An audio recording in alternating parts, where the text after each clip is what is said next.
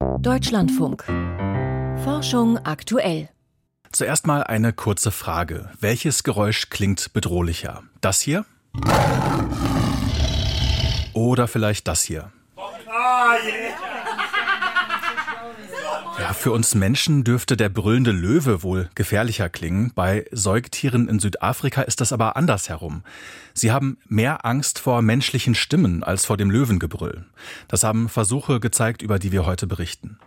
Außerdem erklären wir, warum sich Puls und Atmung synchronisieren, wenn Menschen gemeinsam Musik hören.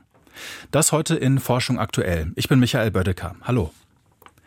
Zuerst geht es jetzt aber um Malaria. Pro Jahr sterben ungefähr 500.000 Kinder daran. Impfstoffe können helfen und einen ersten Impfstoff hatte die WHO schon vor zwei Jahren empfohlen. RTSS hieß der. Jetzt kommt ein zweiter hinzu, der heißt R21. Ob auch dieser neue Impfstoff dabei helfen kann, Menschenleben zu retten, darüber habe ich mit Peter Kremsner gesprochen. Er ist Infektiologe und Direktor am Institut für Tropenmedizin der Universität Tübingen. Erreicht habe ich ihn aber in Lambarene in Gabun, wo er am medizinischen Forschungszentrum arbeitet. Ich habe ihn gefragt, was ist R21 für ein Impfstoff? Ja, das ist ein Impfstoff, der ähnlich RTSS ist. Das ist der, der schon vor einigen Jahren empfohlen wurde von der Weltgesundheitsorganisation, eigentlich identisch von der Sequenz her. Es ist das Oberflächenprotein von Plasmodium falciparum, von dem Malaria-Parasiten. Und wir nennen dieses Protein Zirkumsporozoitenprotein. Das ist dieses Oberflächenprotein von dem Stadium, wo die Mücken den Parasiten einspritzen, einspucken praktisch ins Blut. Und wie funktioniert der Impfstoff? Wie bekämpft er diesen Erreger? Bei beiden Impfstoffen, bei diesem RTSS und jetzt bei dem R21, die fast identisch sind, kann man sagen, wirkt das ähnlich. Und es ist so, dass die Infektion wenigstens in etwa zwei Drittel der Fälle abgefangen wird. Also man wird weder infiziert noch krank, noch kann es zu einer weiteren Transmission, also Weiterverbreitung der Malaria kommen. Sie haben gesagt, der neue Impfstoff ist ähnlich wie der vorherige, aber es gibt ja auch Unterschiede, zum Beispiel in der Wirksamkeit. Wie gut wirkt denn dieser neue Impfstoff? Der neue Impfstoff äh, wirkt sehr vergleichbar und ähnlich wie dieser RTSS. Es ist ja auch letztlich das gleiche Molekül, also nicht verwunderlich.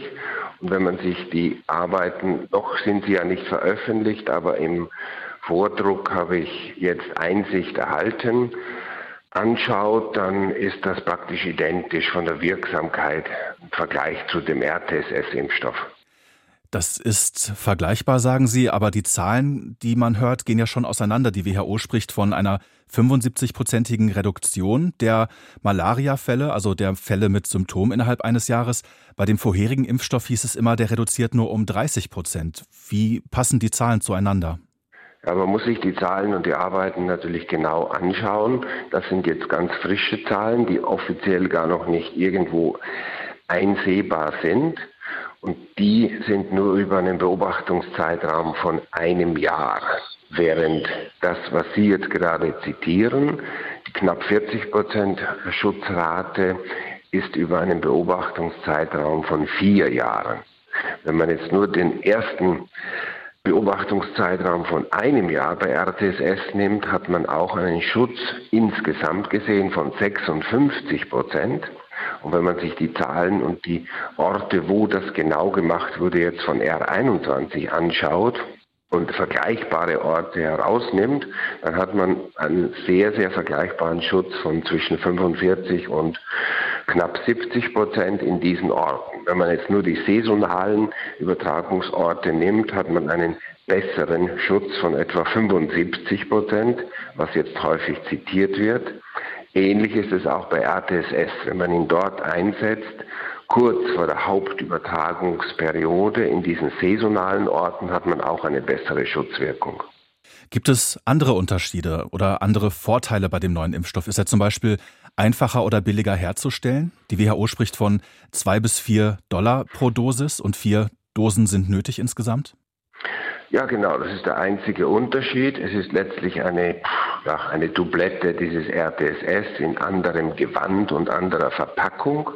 Aber was jetzt angeblich sein soll, ist, dass die indische Firma, die hinter diesem neuen Impfstoff steht, machen will, ist, dass da wesentlich mehr und auch billiger zur Verfügung gestellt werden soll. Bisher sind das Versprechungen. Wenn die eingehalten werden, ist das ein Vorteil, der einzige Vorteil, den ich sehe. Der bisherige Impfstoff wurde bisher bei 1,8 Millionen Kindern eingesetzt. Und Sie haben es gerade schon gesagt, der neue Impfstoff soll viel schneller herzustellen sein. Die BBC berichtet, dass pro Jahr in Zukunft vielleicht 100 Millionen Dosen hergestellt werden könnten. Wenn die tatsächlich hergestellt und verimpft werden, das wäre schon eine neue Dimension, oder? Das ist genau das, was wir brauchen. Das ist auch die Enttäuschung, die wir jetzt mit RTSS erleben, dass es letztlich nicht ausreichend Impfstoffdosen gibt, um den Impfstoff in Afrika breit einzusetzen. Und das wäre der einzige Vorteil dieses neuen indischen Impfstoffs, dass man ihn ja, anscheinend auch laut Ankündigung billiger und in wesentlich größerer Stückzahl sehr rasch dann hier einsetzen kann sagt Infektiologe Peter Kremsner. Wir haben über einen neuen Impfstoff gegen Malaria gesprochen. Im Krüger Nationalpark in Südafrika lebt eine der weltweit größten Löwenpopulationen. Die Löwen stehen dort ganz an der Spitze der Nahrungskette. Entsprechend stark ausgeprägt ist die Angst vor Löwen. Nun zeigt aber eine Studie, noch deutlich gefürchteter als die Löwen sind Menschen. Menschliche Stimmen reichen oft aus, um Tiere in die Flucht zu schlagen. Lucian Haas mit den Details. Auf die Frage, wer das mächtigste Raubtier auf der Welt ist, haben schon verschiedene Forschungsgruppen die gleiche Antwort gefunden. Es ist der Mensch. Er sei ein Super-Raubtier, erklärt die Biologin Liana Zanet von der Western University in Ontario, Kanada. Ein Superprädator ist ein Raubtier, das sehr tödlich ist. Und genau deshalb gilt der Mensch als Superprädator. Denn weltweite Analysen haben gezeigt, dass Wildtiere in einem weitaus größeren Umfang durch Menschen getötet werden als durch nichtmenschliche Raubtiere. Wenn also der Mensch ein Superraubtier ist, dann wäre es logisch, dass andere Tiere uns Menschen auch am meisten fürchten.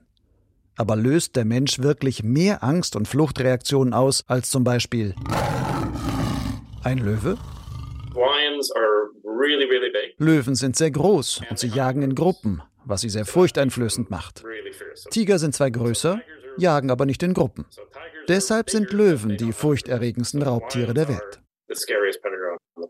Das sagt Michael Clinchy, ein Kollege von Liana Sanet. Beide fragten sich, wer in der Wildnis mehr Angst verbreitet, Mensch oder Löwe. Dazu haben sie ein Experiment gemacht, und zwar im berühmten Krüger Nationalpark in Südafrika. Dort gibt es eine große Löwenpopulation. Die Löwen jagen alle möglichen Wildtiere, vom Warzenschwein über Zebras bis hin zu Elefantenbabys und Giraffen. Bevorzugt tun sie dies an Wasserlöchern, wo sich die Tiere in der Trockenzeit zum Trinken versammeln. Dort installierten die Forschenden Kamerafallen mit integrierten Lautsprechern. Trat ein Tier in das Sichtfeld der Kamera, dann ertönten zufallsgesteuert unterschiedliche Geräusche. Mal das Knurren und Brummen von Löwengruppen, mal menschliche Gespräche, das Bellen von Jagdhunden oder auch Gewehrschüsse. Über Monate hielten die Kameras fest, wie die verschiedenen Tierarten auf die Geräusche reagierten. Zeigten sie Angst, flohen sie gar Hunderte Stunden an Videomaterial lieferten ein eindeutiges Ergebnis. Liana Sanet. 95 Prozent der untersuchten Säugetiere, von der kleinsten Gazelle bis zum Elefanten, haben die größte Angst vor dem Menschen. Sie fürchten den Menschen doppelt so sehr wie den König der Tiere, den Löwen. Es sind die menschlichen Stimmen, die den Tieren signalisieren, dass hier Gefahr droht und sie besser das Weite suchen sollten. Nun wird seit langem im Krüger Nationalpark nur noch wenig gejagt. Die Tiere haben es dort heute hauptsächlich mit Safari-Touristen zu tun, die ihre Kameras auf die Tiere richten und eigentlich keine Gefahr für sie darstellen. Dass die Wildtiere den Menschen dennoch fürchten, erklären Sanet und Clinchy damit, dass die Menschen die Wildtiere schon seit Jahrtausenden jagen und deren Furcht nun gewissermaßen angeboren ist. Damit erhält der Einfluss des Menschen auf die Umwelt eine neue Dimension. Die Angst vor dem Menschen in der Landschaft hat auch Folgen für die Umwelt. Möglicherweise ließe sich diese Angst aber auch zum Vorteil der Tiere nutzen, etwa um sie vor Wilderei zu schützen. Als Beispiel nennt Michael Clinchy die Breitmaulnashörner, deren Bestände in Südafrika in den letzten Jahren stark zurückgegangen sind. Wir sind gerade dabei, ein System aufzubauen und zu testen, können wir die Nashörner mit menschlichen Stimmen aus der Gefahrenzone vertreiben, die sich meist in der Nähe der Zäune und öffentlichen Straßen befindet, und so die Nashornwilderei eindämmen. Erste Ergebnisse seien vielversprechend, sagt Clinchy. Die Furcht vor dem Menschen als Superraubtier könnte also auch eine positive Kehrseite haben. Ein Beitrag von Lucian Haas. Das Amazonasbecken ist eines der letzten großen Wildnisgebiete der Erde, aber kein vom Menschen unberührtes Paradies. Angehörige indigener Kulturen haben weite Bereiche über Jahrtausende hinweg besiedelt und verändert, und zwar mehr als bisher angenommen. Eine neue Studie deutet darauf hin, dass sich unter dem Blätterdach noch mehr als 10.000 unbekannter archäologischer Stätten verbergen könnten. Dagmar Röhrlich berichtet. Vor Jahrhunderten lockte die Legende von der Goldstadt Eldorado spanische Entdecker in den Amazonas-Regenwald. Und noch im 20. Jahrhundert kehrte ein britischer Forscher nicht zurück von der Suche nach der verlorenen Stadt Z. Zwar geht es heute nicht mehr um Eldorado oder Z, doch nun spüren Archäologen unter dem Blätterdach des Urwalds verlassene Siedlungen mit Hilfe von Hightech auf. Mit den Daten der laserbasierten Fernerkundungstechnologie LIDAR lässt sich der Urwald im Computer sozusagen digital abholzen. Allerdings gibt es nur wenige spezialisierte archäologische LIDAR-Messkampagnen. Meistens steigen die Messflugzeuge für ökologische Fragestellungen auf. Weil wir aus dem gesamten Amazonasgebiet eine Unmenge an LIDAR-Daten haben, wollten wir sie mit Blick auf archäologische Fragestellungen untersuchen. Doch sie sind hauptsächlich für Biomasseschätzungen gesammelt worden, sodass sie für die Identifizierung archäologischer Strukturen nicht die beste Qualität hatten. Meistens ist das Flugzeug nur einmal über den Wald geflogen und das war's. Wir waren also unsicher, was wir finden würden. Ich würde sagen, dass es am Anfang ein großes Risiko war, aber es hat sich glücklicherweise ausgezahlt. Vinicius Peripato ist Fernerkundungsspezialist am brasilianischen Nationalinstitut für Weltraumforschung.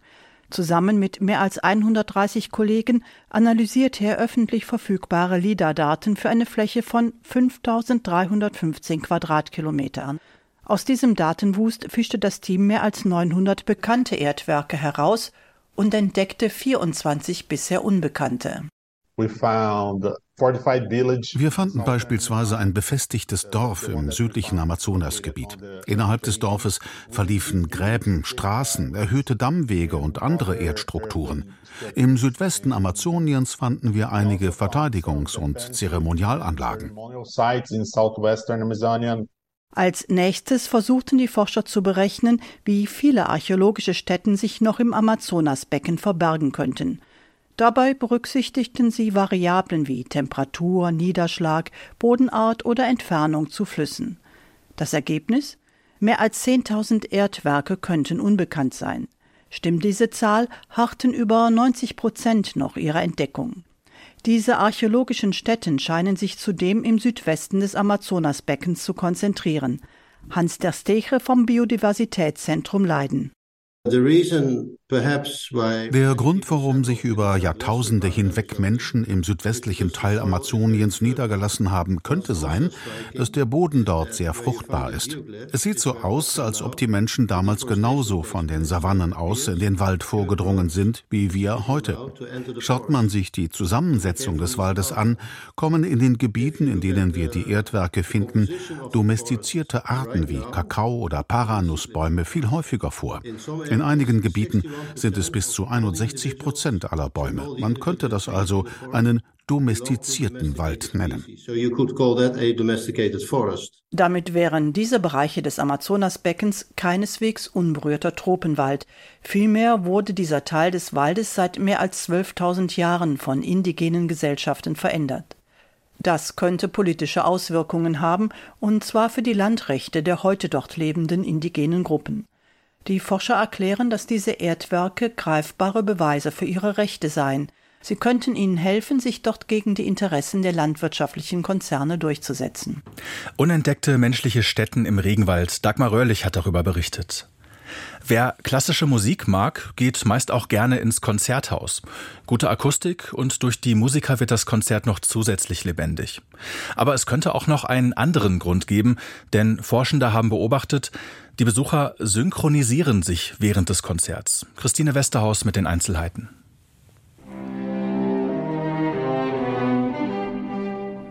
Ludwig von Beethovens Opus 104 in C-Moll, gespielt von einem Streichquintett. Neben zwei weiteren Stücken von Brahms und Brad Dean war das die Musik, die Wolfgang Tschacher und sein Team 132 Konzertbesuchern live vorspielen ließen. Während sie der Musik lauschten, waren die Probanden im Konzertsaal mit tragbaren Sensoren verkabelt. Damit registrierten die Forschenden den Herzschlag, die Atemfrequenz und die Leitfähigkeit der Haut, die etwas über den Erregungszustand aussagt. Wir haben gefunden, dass die Herzrate aller Teilnehmer, aller Zuhörer im Publikum, die Herzrate über das Konzert hinweg äh, miteinander positiv synchronisiert war. Die Atemrate, das heißt wie schnell geatmet wird, war synchronisiert und die Hautleitfähigkeit. Also praktisch alle diese Parameter synchronisierten sich systematisch, das heißt also signifikant in allen Konzerten, bis auf wenige Ausnahmen. Wolfgang Tschacher ist emeritierter Professor an der Universitätsklinik für Psychiatrie und Psychotherapie in Bern und Erstautor dieser Untersuchung. Mit speziellen Kameras überwachten die Forschenden auch die Bewegungen der Konzertbesucher. Und sie ließen die Teilnehmenden vor und nach dem Konzert Fragebögen ausfüllen, in denen sie zu ihrer Persönlichkeit und Stimmung befragt wurden. Dabei zeigte sich, bei Zuhörern mit angenehmen oder offenen Wesenszügen war die Wahrscheinlichkeit höher, dass sie durch die Musik synchronisiert wurden. Anders war es bei den eher neurotischen und extravertierten Konzertbesuchern. Das sind solche Leute, die sehr gerne Kontakt aufnehmen mit anderen Menschen, auch mit Fremden. Die haben sich auch weniger synchronisiert mit der Musik. Die waren wahrscheinlich eher interessiert am Socializing nach dem Konzert oder solche Dinge.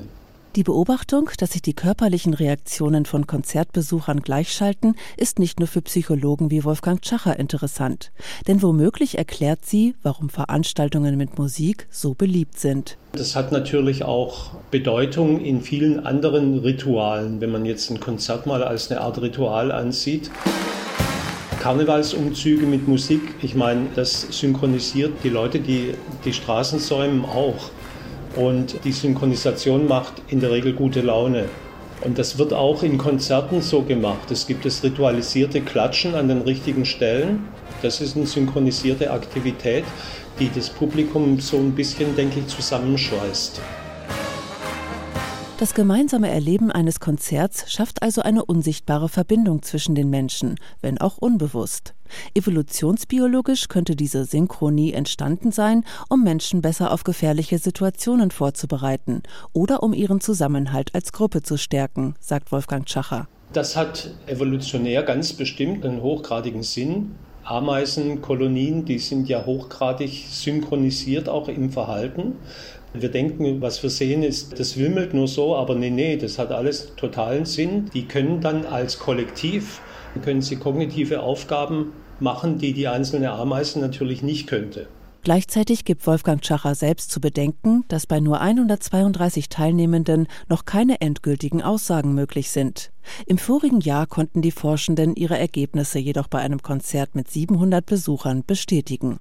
Menschen synchronisieren sich beim Musikhören. Ein Beitrag von Christine Westerhaus. Und hier folgen jetzt die aktuellen Meldungen aus der Wissenschaft, heute von und mit Magdalena Schmude.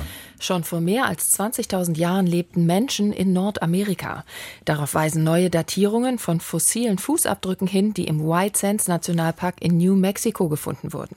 Zunächst wurden die Fußabdrücke, die Gruppen von Menschen am Ufer eines urzeitlichen Sees hinterlassen hatten, auf ein Alter von rund 14.000 Jahren datiert. Doch genauere Neuere Methoden weisen jetzt darauf hin, dass es auf dem nordamerikanischen Kontinent eben schon deutlich früher Menschen gegeben haben könnte, schreiben WissenschaftlerInnen aus den USA in der Fachzeitschrift Science. Damit wären sie schon während der letzten Eiszeit auf den Kontinent gekommen.